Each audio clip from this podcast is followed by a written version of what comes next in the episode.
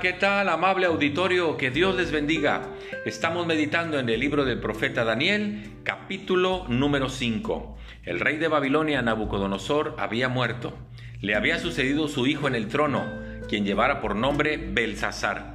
Y en una fiesta que hizo que llegó a tintes de borrachera, donde estaba él y todo su séquito, sus mujeres, las concubinas y demás, manda traer como un acto perverso los utensilios que se, con los que se adoraba a Dios en el templo y que habían sido eh, robados o sustraídos cuando el pueblo de Israel cayó en cautiverio. Y en esos utensilios de oro y de plata siguen bebiendo y cayendo en, en la perversión y luego se ponen a adorar a la plata, a los dioses de plata, dioses de oro y demás.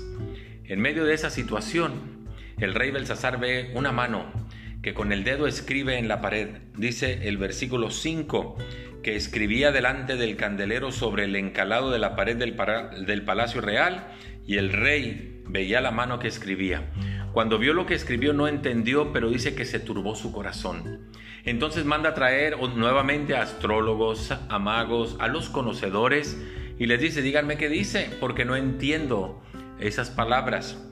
La reina se acerca a Belsasar porque ninguno puede interpretar lo que fue escrito en aquella pared y le dice, tu padre en aquellos tiempos mandaba traer a un hombre que era hebreo, de nombre Daniel. Él te dirá lo que dice en la pared. Es traído Daniel y le dice, pues dime qué es lo que dice ahí en la pared.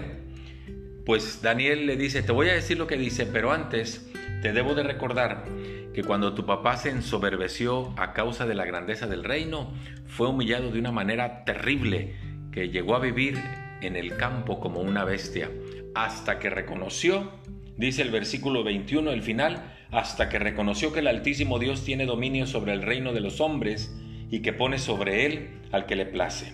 Y le dice, y tú, tú no te has humillado, tu corazón sigue lleno de soberbia y te voy a decir qué es lo que dicen esas palabras. Mene, mene, tekel uparsin. Y le dice Daniel en versículo 26, Mene significa contó Dios tu reino y le ha puesto fin. Tekel significa pesado ha sido en balanza y fuiste hallado falto. Uparsin significa tu reino ha sido roto y dado a los medos y a los persas. La lección fue la misma que para su papá, diciendo que el que se enaltece será humillado y ahora le tocaba el turno a Belsasar, pero el que se humilla será enaltecido. Cuidemos nuestro carácter, sigamos reflejando la humildad que el Señor refiere. Muchas gracias, que Dios les bendiga, hasta pronto.